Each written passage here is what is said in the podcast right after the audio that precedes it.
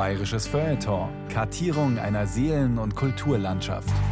Ein Podcast von Bayern 2.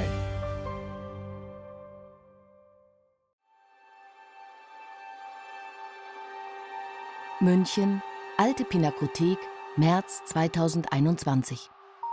Das Bild hängt an der Längsseite des grünen Saals zwischen großflächigen Altmeistern und ist kleiner als erwartet. Maße 66 x 49 cm. Tritt man näher, sieht man ihm direkt in die Augen. Albrecht Dürer. Langes Haar, Bart, schmales Gesicht, jung, eine Hand erhoben. Segnet er uns oder deutet er auf sich selbst? Er sieht uns frontal an. Das hat vor ihm noch keiner so gemalt. Nur Jesus selbst hat bisher so direkt aus einem Bild geschaut. Es ist eines der berühmtesten Gemälde der Welt und es ist komplex. Denn es ist nicht nur ein genial gemaltes Künstlerporträt, sondern ein Manifest, ein Programm. Albrecht Dürer will wissen, was ein Künstler ist. Ein Schöpfer? Ein Richter über Maß und Schönheit? Was kann der Mensch überhaupt sehend erkennen? Was ist das, ein Bild? Was bedeutet Kunst? Seit über 500 Jahren treten Menschen vor dieses Selbstbildnis und kommen ins Grübeln. Betrachten wir das gemalte Spiegelbild des Künstlers? Oder betrachtet der Künstler uns, wie wir sein Bild und damit Kunst befragen? Kann es sein, dass er wusste, dass wir uns genau das fragen würden? Da ist so etwas in der Art, wie er uns ansieht. Dürer ist eigentlich der Erste, der überhaupt auf diese Art und Weise über sich selbst als Künstler, als Mensch und auch seine Profession, nämlich das Malerhandwerk, sich Gedanken gemacht hat und das auch in dieser Art und Weise zum Ausdruck gebracht hat. Er wollte tiefer und noch tiefer in die Materie greifen, besser verstehen. Das war seine Haltung zur Kunst aber auch seine Attitüde zum Leben. Er hat immer so ein bisschen einen Blick für das Besondere, glaube ich, gehabt. Also er wäre auch sicher ein sehr guter, heute vielleicht Dokumentarfilmer geworden. Dürer ist sicherlich einer der innovativsten Bilderfinder seiner Zeit. So Steven Spielberg, so um 1500. Das hat ihn getrieben nach dem Motto, nie vom Beobachten satt werden. Albrecht Dürer, der junge Altmeister. Ein bayerisches Feuilleton von Angelika Kellhammer. Albrecht Dürer ist der berühmteste aller deutschen Künstler. Ein personifizierter Superlativ. Als er stirbt, ist er ein hochgeachteter Mann mit einem großen Vermögen. Viele Dokumente werden sofort bewahrt, die sich sonst gerne im Lauf der Geschichte verlieren.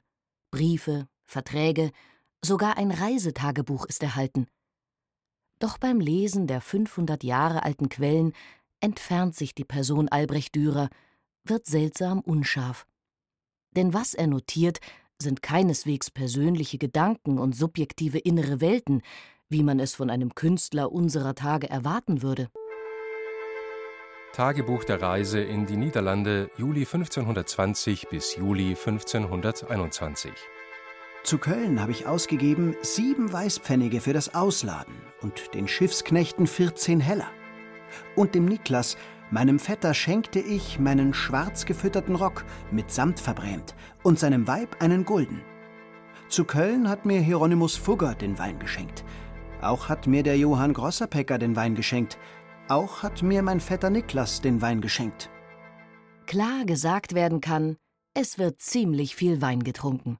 Ansonsten ernüchternd wenig Persönliches. In den kommenden Jahrhunderten wird über Dürer gerätselt, geurteilt und behauptet. Die Zuschreibungen sind zahlreich und widersprüchlich. Ein Erneuerer, ein Altmeister, ein Vorläufer des digitalen Zeitalters, überkommen, ein eitler Geck, ein Heiliger, sensibler Einzelgänger, Geizhals, Praktiker, Mathematiker, Dürer der Führer. Hasenmaler, Rasenmaler, Händemaler und ein Theoretiker. Das ist er auf jeden Fall. Ein manischer Vermesser der Schönheit. Dürers Überzeugung ist, es gibt Regeln in der Natur. Schönheit, die man durch Messung erkennen und dann reproduzieren kann. Dürer überspringt gedanklich Jahrhunderte. Umrisse rechnerisch festlegen, das ist heute die Methode der digitalen Simulation. Der Nürnberger Maler plant ein System, das im 20. Jahrhundert technische Bildproduktion genannt werden wird. Dürers Satz dazu Denn wahrhaft steckt die Kunst in der Natur, der sie heraus kann reißen, der hat sie. Sein Leben lang führt er diesen Kampf mit Umrissen, Aufrissen, Abrissen und Grundrissen. Aus Vier Bücher von menschlicher Proportion, Nürnberg 1528.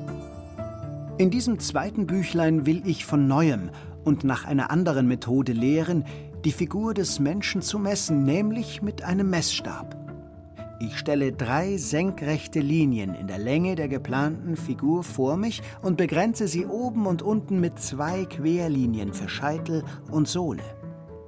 Die erste für die Seitenansicht, die zweite für die Ansicht von vorn, die dritte für die Rückansicht bestimmt. Danach messe ich die Länge der Körperabschnitte zuerst bei der seitlichen Figur und durchziehe diese Abschnitte und Körperstellen durchgehend mit Querlinien. Skizze 1 Stadtansicht von Nürnberg Nürnberg 1471. Ein Komet steht am Himmel. Das ist ein ganz schlechtes Vorzeichen und könnte den nahen Weltuntergang ankündigen. Doch unterhalb des Kometen geht es weiter wie immer. Die Menschen beten und arbeiten, leben, lieben und sterben. Kinder werden geboren. Gerade das dritte im Haus des Goldschmieds Albrecht Dürer. Es ist ein Junge und er wird auf den Namen des Vaters getauft. Albrecht. Der stolze Vater sucht sich unter den wohlhabenden Nürnberger Handwerkern der Stadt einen Paten aus. Anton Koberger, ebenfalls Goldschmied. Dürer Senior ist in Nürnberg ein erfolgreicher und angesehener Kunsthandwerker mit Migrationshintergrund. Er stammt aus Ungarn, einem kleinen Dorf da, wo heute die Grenze zu Rumänien verläuft. Der Name des Dorfes Aito. Das bedeutet übersetzt Tür. Der Goldschmied Albrecht aus Tür ist also der Türer. Oder eben fränkisch ausgesprochen, der Dürer. Er wächst in der Burgstraße auf. Daniel Hess, Leiter des Germanischen Nationalmuseums Nürnberg. Die Burgstraße ist das absolute Elitequartier. Das sind geniale Handwerker, das sind die damaligen Intellektuellen. Um 1500 ist Nürnberg nach Prag und Köln die drittgrößte Stadt im Deutschen Reich. Und sie wächst unaufhörlich. 40.000 Menschen leben hier, eine wirtschaftlich bedeutende Metropole aufgrund ihrer geografischen Lage. Hier kreuzen sich die wichtigsten Fernstraßensysteme Nord-Süd, Ost-West. Besondere Beziehungen unterhält Nürnberg zu Venedig. In Nürnberg werden die wichtigen Erfindungen der Zeit hergestellt. Globen, wissenschaftliche Instrumente, Kompasse, Uhren, außerdem Eisenwaren, Draht, Harnische, Waffen. Und die Globalisierung beginnt hier und jetzt. In Nürnberg werden die ersten drehbaren Globen hergestellt. Auf einmal hält man die Welt in Händen. 51 Zentimeter Durchmesser hat der älteste erhaltene Globus der Welt. Der Nürnberger Martin Beheim hat ihn 1491 aus Leinen und Pergament hergestellt und die Kontinente darauf eingezeichnet. Amerika fehlt noch. Er steht heute im Germanischen Nationalmuseum in Nürnberg. Albrecht Dürer stammt aus der ersten Generation, die Zugang zu dieser Art von Wissen hat, in der man die Welt in den Händen drehen kann und ein Stück weit begreifen. Der Mensch will den ganzen Erdball ausmessen und so seinen Platz in der Welt besser verstehen. Der Künstler ist Teil dieses Aufbruchswillens. Ins Zentrum der Kunst rückt jetzt der Mensch, wie einst in der Antike. Heute nennen wir diese Epoche Renaissance. Diesen radikalen Schnitt, wie wir den so gerne konstruieren, den gab es nicht. Dass Kolumbus Amerika entdeckt hat, das wurde zwar über einen Holzschnitt kundgetan, aber das hat das Leben der Menschen nicht verändert. Dieser Umbruch ist, wenn, viel, viel langsamer erfolgt und es gibt ebenso viel Kontinuität, wie es Bruch gab. Eine große Erfindung dieser Jahre ist der Buchdruck. Er wird den jungen Albrecht Dürer und sein Leben direkt beeinflussen. Sein Pate, Anton Koberger, der Goldschmied, sattelt um und wird Buchdrucker und Verleger. Es ist die Zeit, in der auch der 13-jährige Albrecht seinen Vater davon überzeugen kann, ihn aus der Goldschmiedelehre im väterlichen Betrieb zu entlassen. Er will nicht das werden, was der Vater und der Großvater waren. So etwas zu denken und zu tun ist neu und modern, aber jetzt möglich. Und da ich nun säuberlich arbeiten konnte, zog mich meine Lust mehr zu der Malerei als zu dem Goldschmiedhandwerk. Das stellte ich meinem Vater vor, aber er war es nicht wohl zufrieden, denn ihn reute die verlorene Zeit, die ich mit der Goldschmiedlehre zugebracht hatte. Doch ließ er sie mir nach, und da man zählte, nach Christi Geburt 1486 am St. Andreastag, versprach mich mein Vater in die Lehre zu Michel Wohlgemut, drei Jahr lang ihm zu dienen. Dürre Worte aus der Familienchronik. Welche Enttäuschung mag es für den angesehenen Goldschmied gewesen sein, dem 15 Kinder sterben. Der älteste, der begabte Sohn Albrecht, will die erfolgreiche Werkstatt nicht übernehmen. Es hat ihn einfach zur bildenden Kunst eher hingezogen als zum Kunstgewerbe. Goldkügelchen für Goldkügelchen dann an irgendwelche Pokale oder sowas anbringen, Fassungen zimmern, Edelsteine dort versenken. Das ist ein sehr mühsames Handwerk. Martin Schave war lange Zeit Leiter der Abteilung für altdeutsche Malerei an der Alten Pinakothek in München und dort Hüter des berühmten Dürer Selbstporträts. Ich glaube schon, dass er sich sehr früh auch einfach zu größerem berufen fühlte, dass er schon auch sehr deutlich gemerkt hat, dass er auch das Zeug dazu hat. Während der junge Albrecht Dürer also in der Malerwerkstatt des Nürnberger Michael Wohlgemuth lernt, beginnt sein Pate Anton Koberger in der Druckerei ein riesiges Unterfangen. Das gesamte Wissen der Welt zu veröffentlichen, mit 1800 Illustrationen, die Schädelsche Weltchronik, das am reichsten ausgestattete Buch aller Zeit. Kobergers Betrieb ist in kürzester Zeit die größte und modernste Buchdruckerei Europas geworden, mit Zweigstellen in Basel, Krakau, Lyon, Paris, Straßburg, Venedig und Wien. Bis zu 100 Gesellen stehen in Nürnberg an 24 Druckpressen. Wenn Albrecht Dürer durch die Buchdruckerei seines Paten geht, sieht er einen autonomen Unternehmer einen reichen Aufsteiger.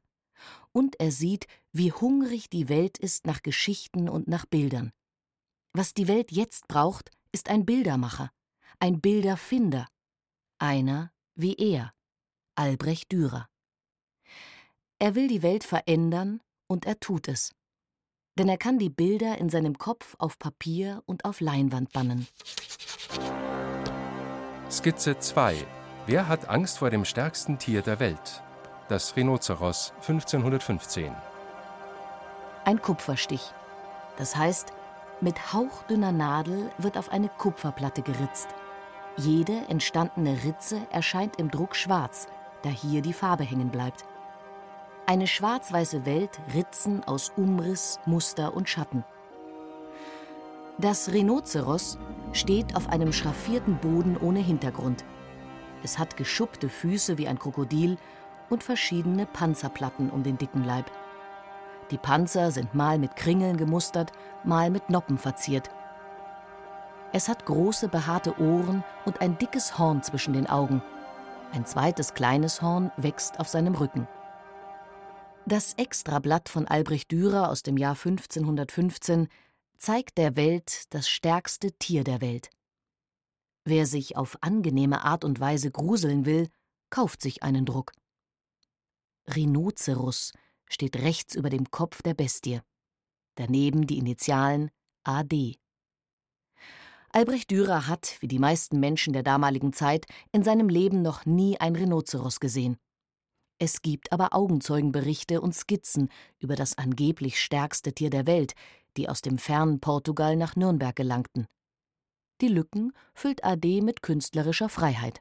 Aber er zeigt das Vieh eben nicht, wie es ausgesehen hat, Daniel Hess vom Germanischen Nationalmuseum. Sondern er geht zu den Plattnern, zu den Harnischmachern, zu den Rüstungsspezialisten und erfindet ein Rhinoceros, das aussieht wie einfach ein Panzer. Das hat Panzerplatten überall, es hat zwei Hörner. Also das entfernt sich immer mehr von der Wirklichkeit, aber das Ziel ist, das Rhinoceros als das stärkste lebende Tier zu inszenieren und das schafft Dürer. Das heißt, Dürers Holzschnitt hat ein Tier erschaffen, das es so nicht gibt, aber wahrscheinlich irgendwo doch gegeben haben könnte. Und das ist für mich künstlerische Inspiration. Das Leben des echten Rhinoceros ist übrigens, wie nicht anders zu erwarten, miserabel und kurz. Das importierte Tier, das am 20. Mai 1515 im Hafen von Lissabon von Bord eines Handlungsschiffes getrieben wird, ist ein Geschenk des Sultans von Kambodscha an König Manuel I. von Portugal bullig wie ein Elefant mit einem riesigen Horn zwischen den Augen. Erst soll es in Lissabon gegen einen Elefanten kämpfen, zur Erbauung des Königs. Da aber der Elefant sofort verängstigt vor dem Nashorn flüchtet, packt man das angsteinflößende Tier wieder ein und schenkt es weiter an Papst Leo X. in Rom. Auf der Überfahrt stirbt es dann und erreicht nur noch in ausgestopftem Zustand den Vatikan. Skizze 3 Liebe und Erfolg nach seiner Lehre in der Werkstatt des Malers Michael Wohlgemuth reist der 19-jährige Albrecht Dürer an den Oberrhein, wo er als Geselle in verschiedenen Werkstätten gearbeitet hat. Er lernt das Kupferstechen. Sonst weiß man nicht viel über dieses Jahr. Wen er trifft, wo er arbeitet, was er denkt.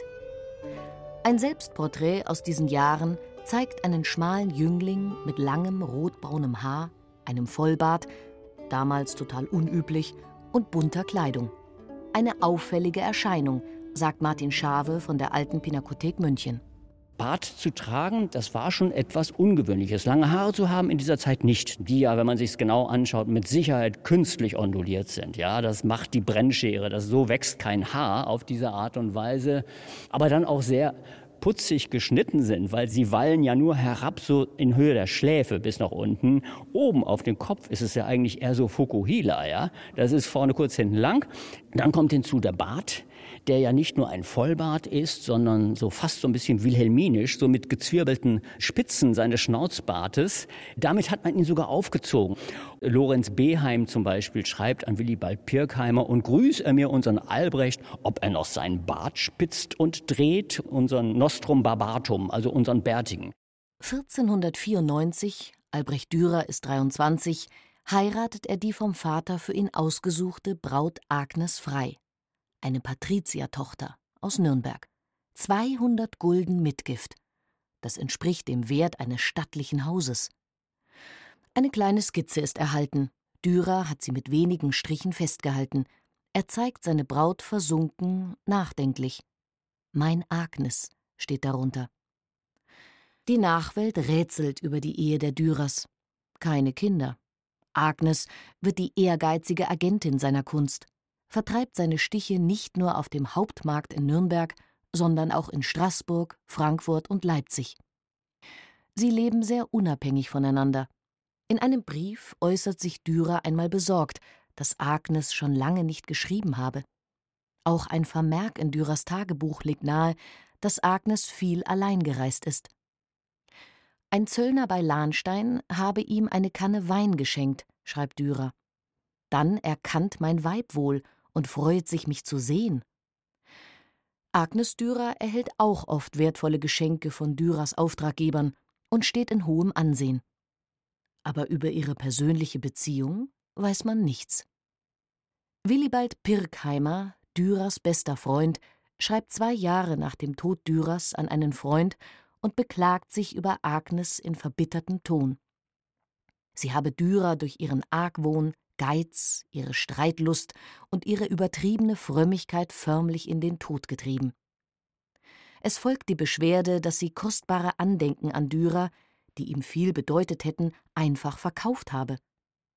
Alles in allem war es wohl schon zu Lebzeiten ein schwieriges Dreiecksverhältnis gewesen, voller Eifersucht aufeinander. Doch nur Pirkheimer hat etwas schriftlich hinterlassen. Für Jahrhunderte ist der Ruf von Agnes zerstört. So funktioniert Geschichtsschreibung manchmal. In der deutschen Kulturwissenschaft gibt es eine grundsätzliche Haltung, die Frauen von großen Männern eher als dubios und schwierig darstellt. Daniel Hess, Leiter des Germanischen Nationalmuseums. Es gibt einen ähnlichen Vergleich mit Mozart, wo man auch über Konstanze Mozart eher Negatives geschrieben hat. Es ist interessant, dass die britischen Historiker da einen ganz anderen Zugang haben. Es scheint typisch deutsch zu sein, dass wir Frauen unterstellen, Frauen von großen Männern, dass das nicht so glücklich war. Es gibt keinerlei Indizien. Es gibt natürlich Hinweise, dass die manchmal ein bisschen Stress hatten, aber wer hat das nicht in einer Ehe? Dürer gründet schon bald eine eigene Werkstatt. Er ist 27 und will autonom sein. Er will keine reichen Geldgeber, von denen er abhängt.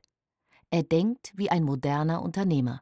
Er investiert, er verlegt und verkauft seine eigenen Kupferstiche.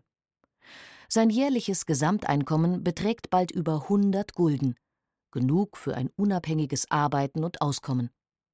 Neben seiner Frau beauftragt er sogar noch zusätzliche Verkaufsagenten, die seine Stiche in ganz Europa vertreiben, und er signiert sie systematisch mit seinem berühmten Monogramm AD. Auch das ist neu, eine Urheberangabe, ein Gütesiegel auf Stichen. Mit seiner Idee des Copyrights war dann natürlich auch die Fälschung geboren. Die ersten Prozesse wegen Kunstfälschung sind im Zusammenhang mit Dürer belegt. 1498 verlegt er auf eigenes Risiko ein ganzes Künstlerbuch. Es ist das erste der Welt. Und die Aufgabe, die er sich dabei stellt, ist groß, eigentlich unlösbar. Mit 15 großformatigen Holzstichen bebildert er das vielleicht undurchdringlichste Werk der Bibel, wenn nicht der Weltliteratur, die Apokalypse nach Johannes aus dem Neuen Testament.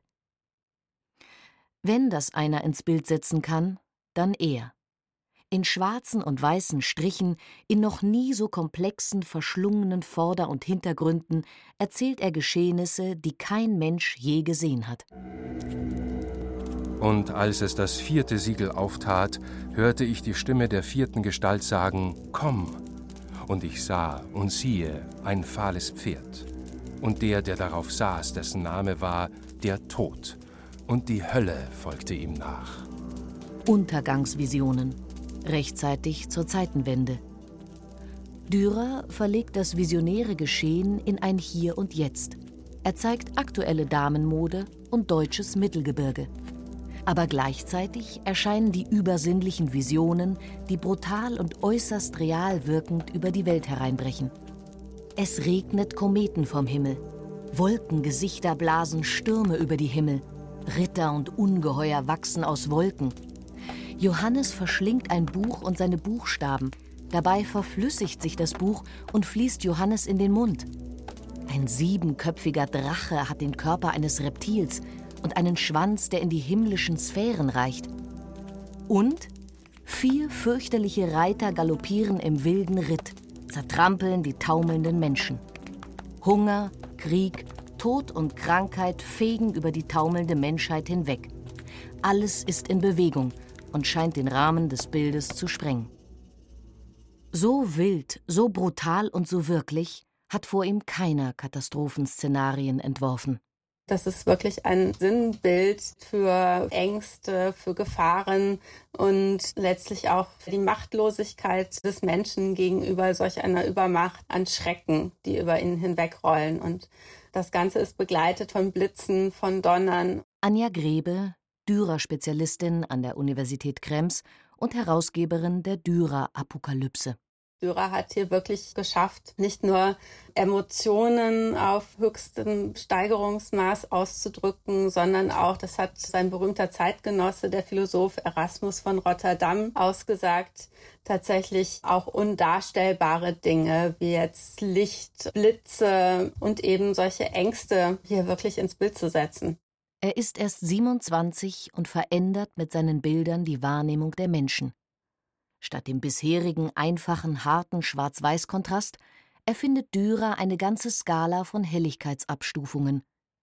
Durch diese feinsten Schraffierungen entsteht jetzt auch räumliche Tiefe. Dinge treten in den Hintergrund, andere werden ins Licht gerückt. Es ist ein neues Sehen, das die Augen und nicht den Intellekt fordert der Film im Kopf läuft. Mit Dürer fängt eine Welt in Schwarz-Weiß-Bildern an zu leben.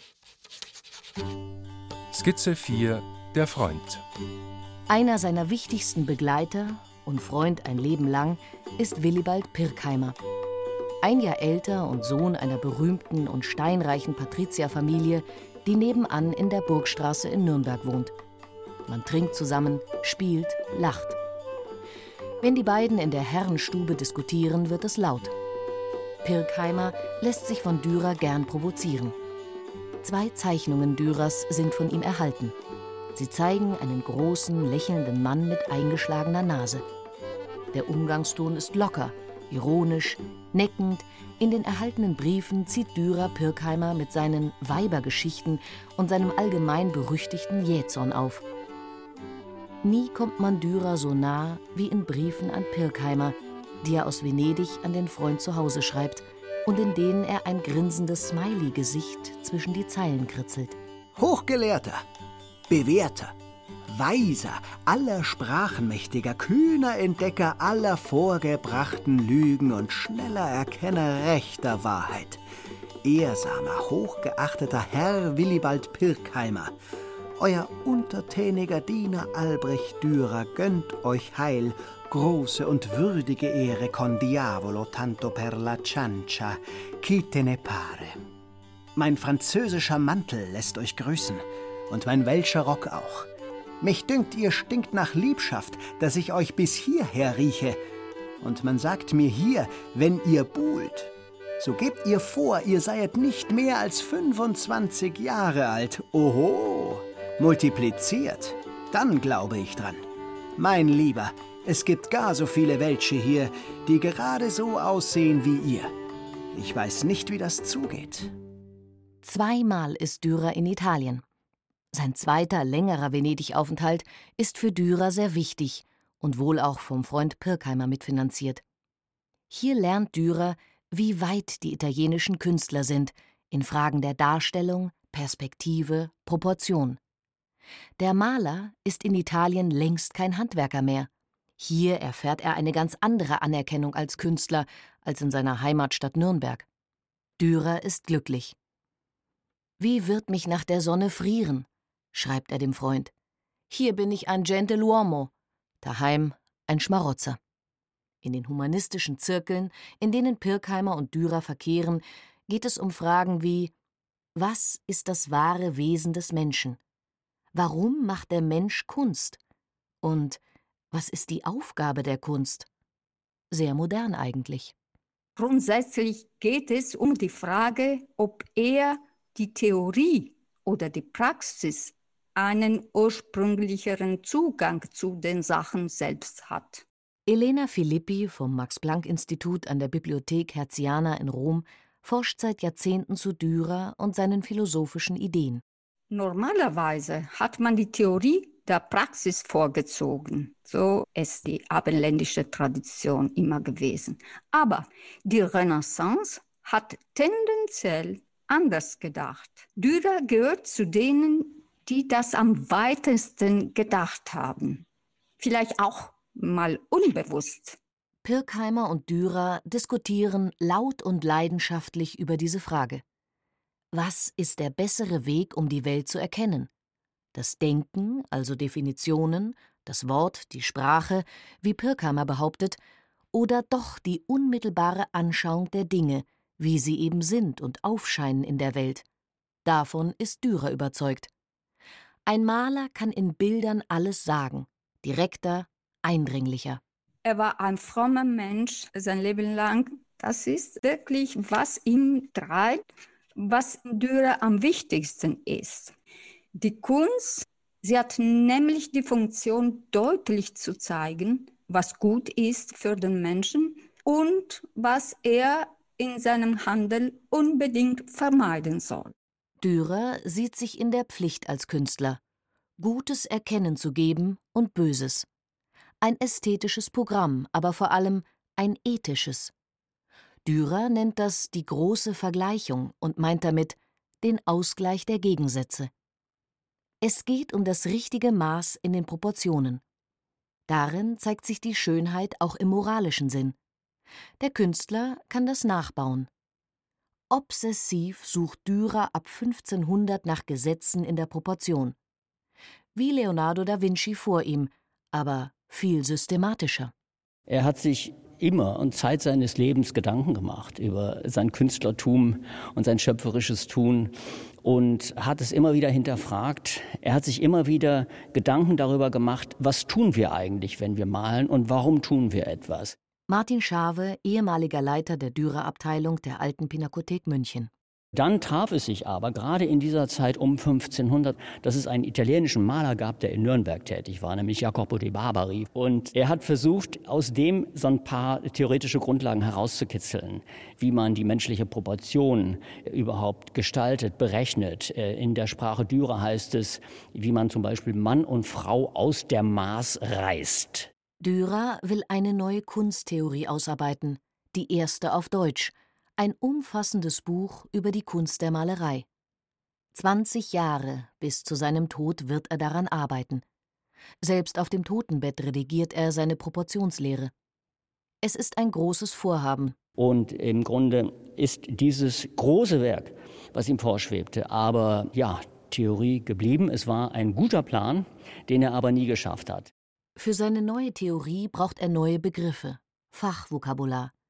Er ist sehr kreativ, liefert den Wortschatz für die nächsten Jahrhunderte. Landschaftsmaler ist ein Wort, das Dürer erfunden hat. Andere Worte werden von Willibald Pirkheimer später etwas redigiert, etwa Arschbacken durch Hintern oder Schwanz durch Scham. Während in Italien alles sehr idealtypisch genormt war, lässt Dürer die Unterschiede stehen. 26 Proportionstypen hat er am Ende vermessen dick, dünn, lange und breite Menschenkörper, Männer und Frauen. Wahrheit hängt vom Standpunkt ab, dem Menschen ist sie nur stückweise zugänglich, und so wie die Natur sich ihm zeigt, so soll der Maler sie eben auch abbilden. Realistisch. Das ist keine Hexerei, sondern letztendlich sind es ja Beobachtungen, die sozusagen am lebenden Objekt gemacht werden und die dann versucht werden, in Mathematik zu übertragen. Heute kennen wir ja die biometrischen Aufnahmen. Das ist sozusagen die modern angewandte Proportionslehre, die da zum Tragen kommt. Aufgrund irgendwelcher Algorithmen. Im Grunde hat Dürer das sozusagen auf der Basis seiner Zeit und auf der Basis der antiken Schriften auch schon vorweggenommen. In seiner Proportionslehre überträgt Dürer die gefundenen Maße eines Körpers in dreidimensionale Gitterstrukturen, überträgt sie rechnerisch auf verschiedene Körperstellungen in Bewegung. Die Skizzen sehen aus wie Computergrafiken, Biometrik in ihrer reinsten Form. Was heute der Computer rechnet, rechnet Dürer allein. Klar, dass er damit nie zu einem Ende kommt. In den kommenden Jahrhunderten wird seine Rechnerei und Messerei keinen interessieren. Dürers objektive Anschauung der Welt wird unwichtig. Das Genie kommt. Skizze 5 Ein Bild ist ein Bild ist ein Bild. Man kann Dürers theoretische Überlegungen auch an seinem berühmtesten Bild ablesen. Zurück also zum berühmten Selbstbildnis um 1500. Mann, 28 Jahre, längliches Gesicht, schulterlanges Haar in der Mitte gescheitelt, Bart, wacher Blick, künstlich gelocktes Haar, Pelzkragen. Im Bild ist die linke Hand, die rechte Hand fehlt.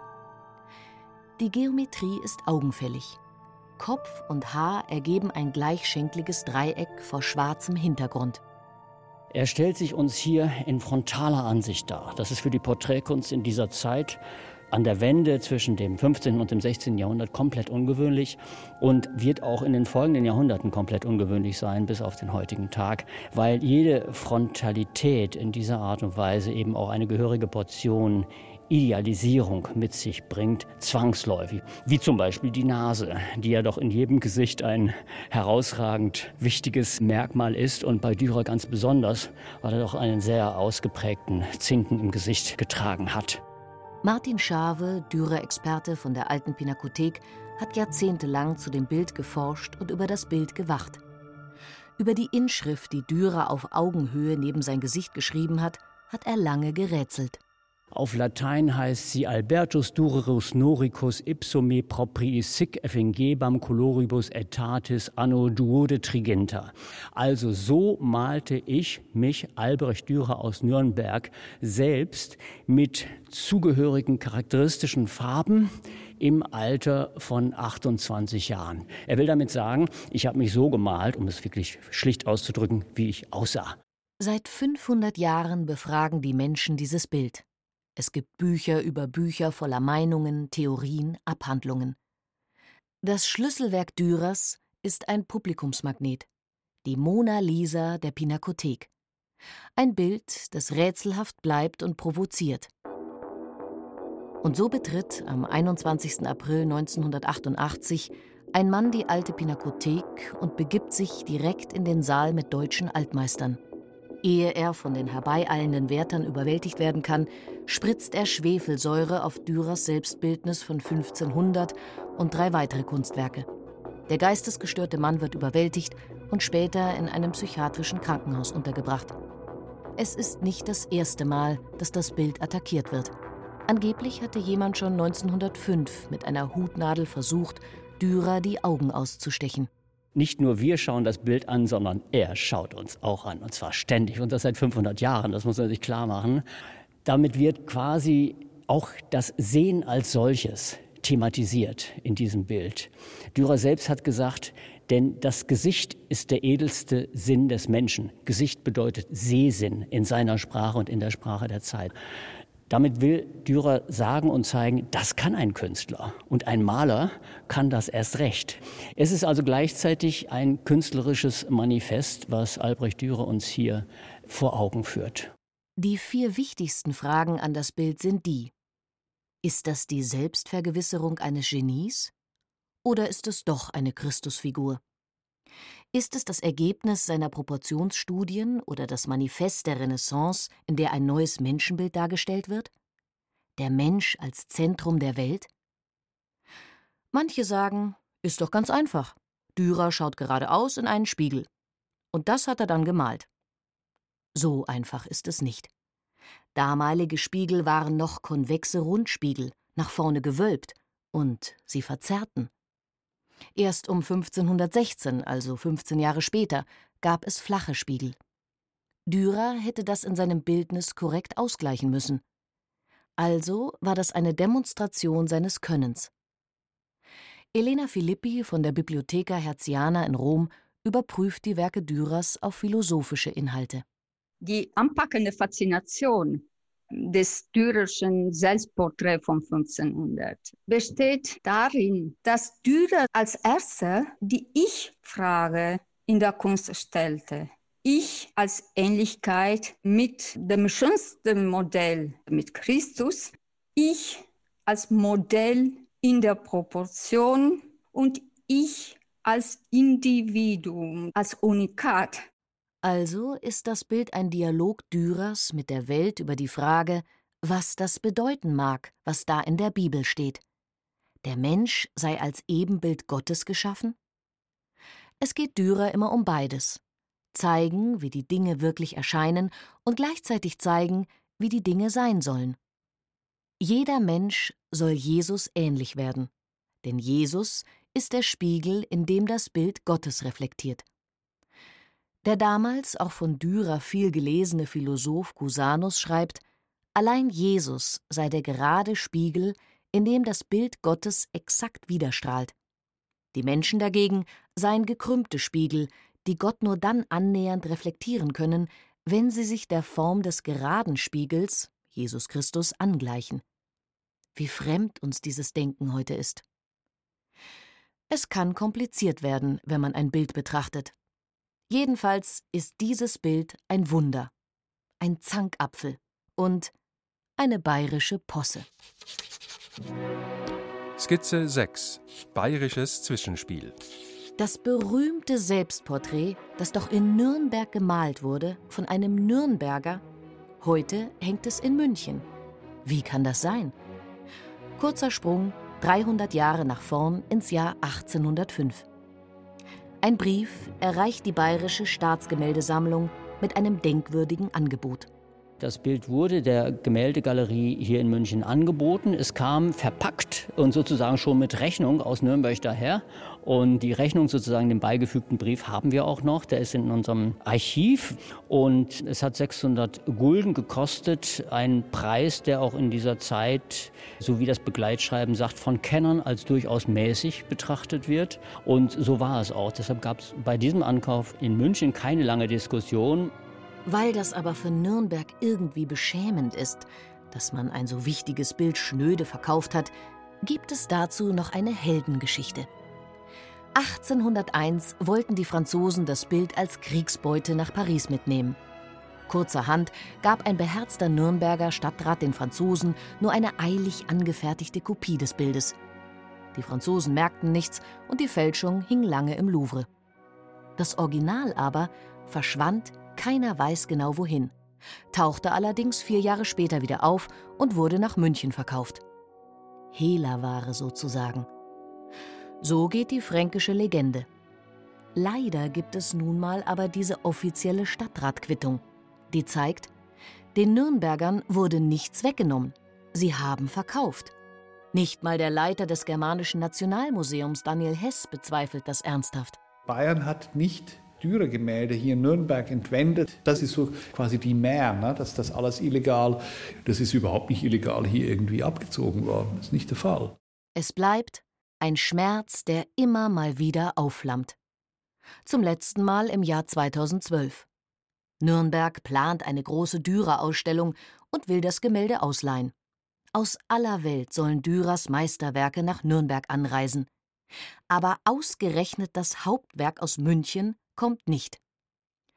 Das Bild könne nicht reisen, sagen die Konservatoren aus München. Daraufhin wird es ernst. Denn konservative Politiker trauen sich auch konservatorische Einschätzungen zu. Wenn man Atommüll durch die Welt transportieren kann und andere schwierige Materien, dann kann man sicherlich auch bei aller Vorsicht ein solches Bildnis transportieren. Mehrere Sitzungen, Begehungen, Untersuchungen und Beleidigungen später blieb alles beim Alten. Der Dürer darf nicht reisen. München hat das Original, Nürnberg nur eine Kopie. Letzte Skizzen oder warum Dürer Hände und Hasen gemalt hat. Wer heute auf einen Friedhof geht, sieht sie überall. Die betenden Hände von Dürer. In jedem erdenklichen Material, Abstraktion und Monstrosität. Man entkommt ihnen nirgends. Ein Riesenhit auch auf Oberarm und Oberschenkeln, eines der beliebtesten Tattoos weltweit. Die betenden Hände, heute ein autonomes Kunstwerk, waren für Dürer nicht mehr als eine Studie. Dürer skizziert mal eben, wie das wirkt, wenn jemand flehentlich betend die Hände in den Himmel reckt. Neben der Händeskizze zeichnet er auf denselben Bogen Papier auch noch einen Kopf. Später trennt man die Skizzen und machte Hände- und Kopfstudie zum autonomen Kunstwerk eines Genies. Dabei sieht sich Dürer nie als Genius, sondern eher als Sachverständiger der genauesten Wahrnehmung der Natur. Auch sein berühmtes großes Rasenstück versucht, unserer Wahrnehmung auf die Schliche zu kommen. Wie sehen wir, wenn wir sehen? Ein Blatt, ungefähr DIN A4, abgebildet ist ein kauernder braungrauer Feldhase, drumherum weiß. Eine Laborsituation keine Umgebung. Es ist eine Untersuchung. Wie nehmen wir den Hasen wahr? Zunächst mal als einen großen braunen Klecks mit langen Ohren. Daniel Hess vom Germanischen Nationalmuseum. Dürer ging es darum, dieses Fell so natürlich wie möglich zu zeigen, so ganz weich. Und letztlich ist es eine geniale Vereinfachung. Wenn Sie dieses Blatt vor Augen haben, dann ist das ganz einfach aufgebaut. Es ist ein brauner Mittelton auf dem er dann mit mehr oder weniger feinem Pinsel mit zwei weiteren Tönen kalligrafisch ganz lockere, frei hingesetzte einzelne Härchen macht. Und zum Beispiel bei den Tasthaaren, bei diesen langen, das sind ganz hauchdünne schwarze Striche, die er dann noch weiß höht, um den Glanz dieser etwas härteren Haare zu zeigen, um das zu imitieren. Es gibt eine Anekdote, wie der berühmte Maler Bellini zu Dürer kam um herauszufinden, mit welchem Pinsel Dürer denn diese feinen Haare gemalt habe. Dürer packt alle Pinsel aus einem Glas, hält sie ihm unter die Nase und meint: Ich kann's mit jedem. Allerletzte Skizze. Warum Dürer keinen Wal gemalt hat. Würde man Albrecht Dürers Leben als Netflix-Serie verfilmen und ja, das kann uns noch blühen, es wäre jetzt schon klar, wie diese Serie einsteigt. Dürers letzte große Reise in die Niederlande. Sie dauert fast ein Jahr. Er ist 50 Jahre alt, sein Ruf ist da schon legendär. Dürer hat die Italiener davon überzeugt, dass er der neue Apelles ist, einer, der wie der antike Maler die Natur täuschend echt nachahmen kann. Er hat auch die großen Niederländer überzeugt, den deutschen Kaiser, einfach alle. Auf seiner Reise wird er überall empfangen wie ein König. Man ehrt ihn, man beschenkt ihn, lädt ihn und seine Frau Agnes ein. Dürer ist glücklich. In Antwerpen hört er von einem gestrandeten Wal vor der Küste. Einen Wal hat er noch nie gesehen, natürlich will er hin. Er reitet los, nimmt ein Schiff. Doch es kommt Sturm auf. Das Schiff erreicht mit größter Mühe den nächsten Hafen. Beim Ankern gibt es einen Zusammenstoß mit einem anderen Schiff. Das Schiff reißt los und treibt wieder hinaus auf die offene See und droht im Sturm zu kentern. Nun warf uns der Wind wieder in die See hinaus. Da raufte sich der Schiffsherr die Haare und schrie, denn seine Knechte waren alle ausgestiegen und war das Schiff unbemannt. Da war Angst und Not, denn der Wind war groß und nicht mehr als sechs Personen im Schiffe. Da sprach ich zum Schiffsherrn, er sollte sich ein Herz fassen und Hoffnung zu Gott haben und dass er doch nachdächte, was zu tun wäre. Wenn er das kleine Segel, sagte er nun, aufziehen könnte, so wollte er doch ersuchen, so wir wieder ankern könnten. Und so halfen wir denn mühselig zusammen, brachten es so ziemlich halb empor und führen wieder an. Als Albrecht Dürer nach diesem Abenteuer endlich sein Ziel erreicht, ist der Wal weg, fortgespült. Forscher glauben, dass Dürer für diese Reise einen hohen Preis bezahlt hat. Denn ab diesem Zeitpunkt ist Dürer krank. Immer wieder hat er in den kommenden neun Jahren Fieberschübe, Schmerzen. Sein letztes gezeichnetes Selbstporträt zeigt ihn, immer noch mit schönem, welligen, langem Haar und Bart, aber ausgezehrt. Dürer deutet in der Skizze mit dem Finger auf einen kreisrunden gelben Fleck, den er an der Stelle seines Körpers gemalt hat, wo die Milz liegt, und schreibt darunter: Hier tut es alleweil weh. Forscher vermuten später Malaria. Dürer stirbt am 6. April 1528 mit 56 Jahren. Berühmt, verehrt und betrauert. Er wird beerdigt und dann wieder ausgegraben. Man will eine Totenmaske abnehmen. Eine Locke wird abgeschnitten. Sie ruht heute in Österreich, in der Akademie der Bildenden Künste in Wien, in einer Schublade. Sein Haar war übrigens rötlich blond, viel heller als auf dem berühmten ersten Selbstporträt. Die Verehrung des Meisters Dürer nimmt schnell Züge der Heiligenverehrung an. Über die Jahrhunderte hinweg wird er immer mehr als deutsches Kunstbollwerk gegen die Italiener jenseits der Alpen missbraucht. Dürer wird zum deutschnationalen Heiligtum. Wie unpassend. Es gibt 1904 eine Schrift Dürer als Führer. Da wird eben Dürers Werk und vor allem die Holzschnitte als Spiegel seines Charakters gelesen und den dann auch noch verallgemeinert für einen ganzen Volkscharakter. Und es gipfelt dann für mich so ein bisschen in dem Satz, wo es heißt, Dürer ist hart wie der deutsche Winter. Armer Dürer. Vielleicht ist genau jetzt der richtige Zeitpunkt für einen Sinnspruch des Meisters selbst. Ein jeder Kehr vor seinem Tor. Er findet ja Mist genug davor. Meint mancher, er kennt jedermann, der sich doch selbst nicht kennen kann. Wer will schon als Nationaldenkmal enden? Besser gefallen hätte ihm sicher, dass man über manche seiner Bilder heute noch rätselt. Sein Stich Melancholia I aus dem Jahr 1514 zum Beispiel ist so ein Rätsel geblieben. Die Kunsttheorie hat dafür einen Begriff erfunden: ein Denkbild. Melancholia I.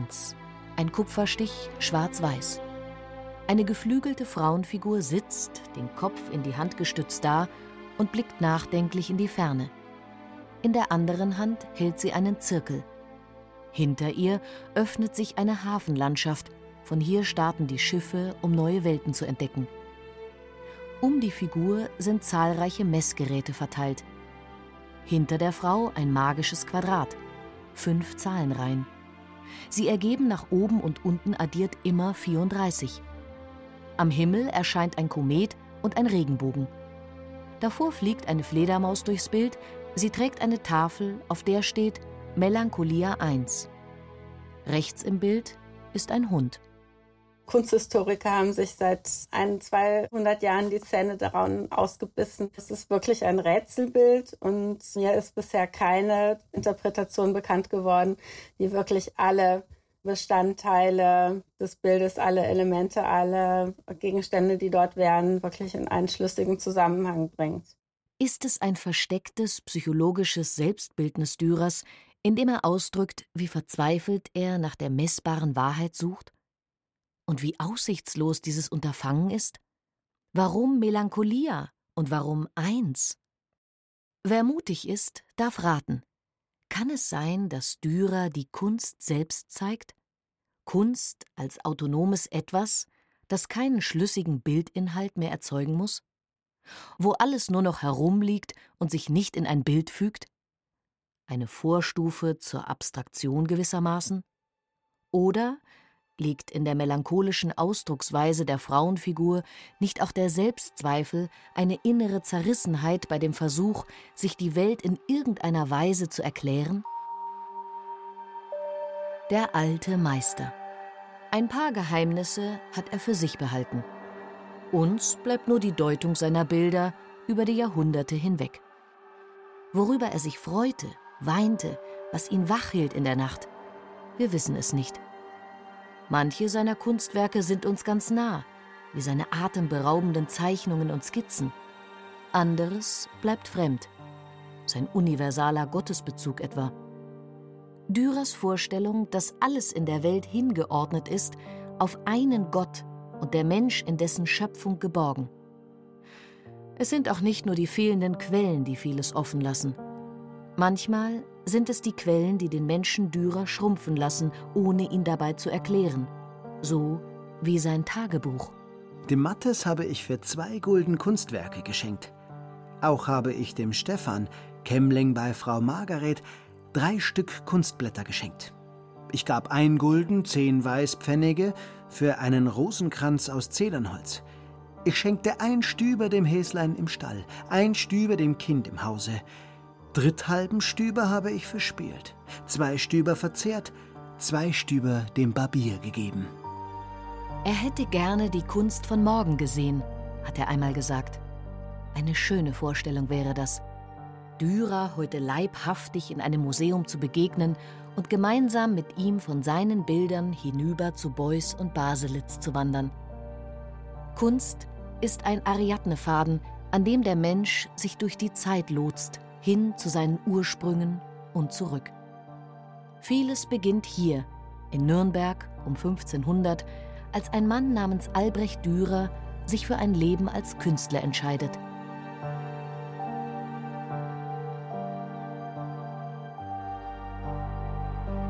Das war Albrecht Dürer, der junge Altmeister, ein bayerisches Feuilleton von Angelika Kellhammer. Gesprochen haben Franziska Ball und Werner Hertel. Ton und Technik Wolfgang Lösch, Regie Rainer Schaller, Redaktion Klaus Urich. Eine Produktion des Bayerischen Rundfunks 2021.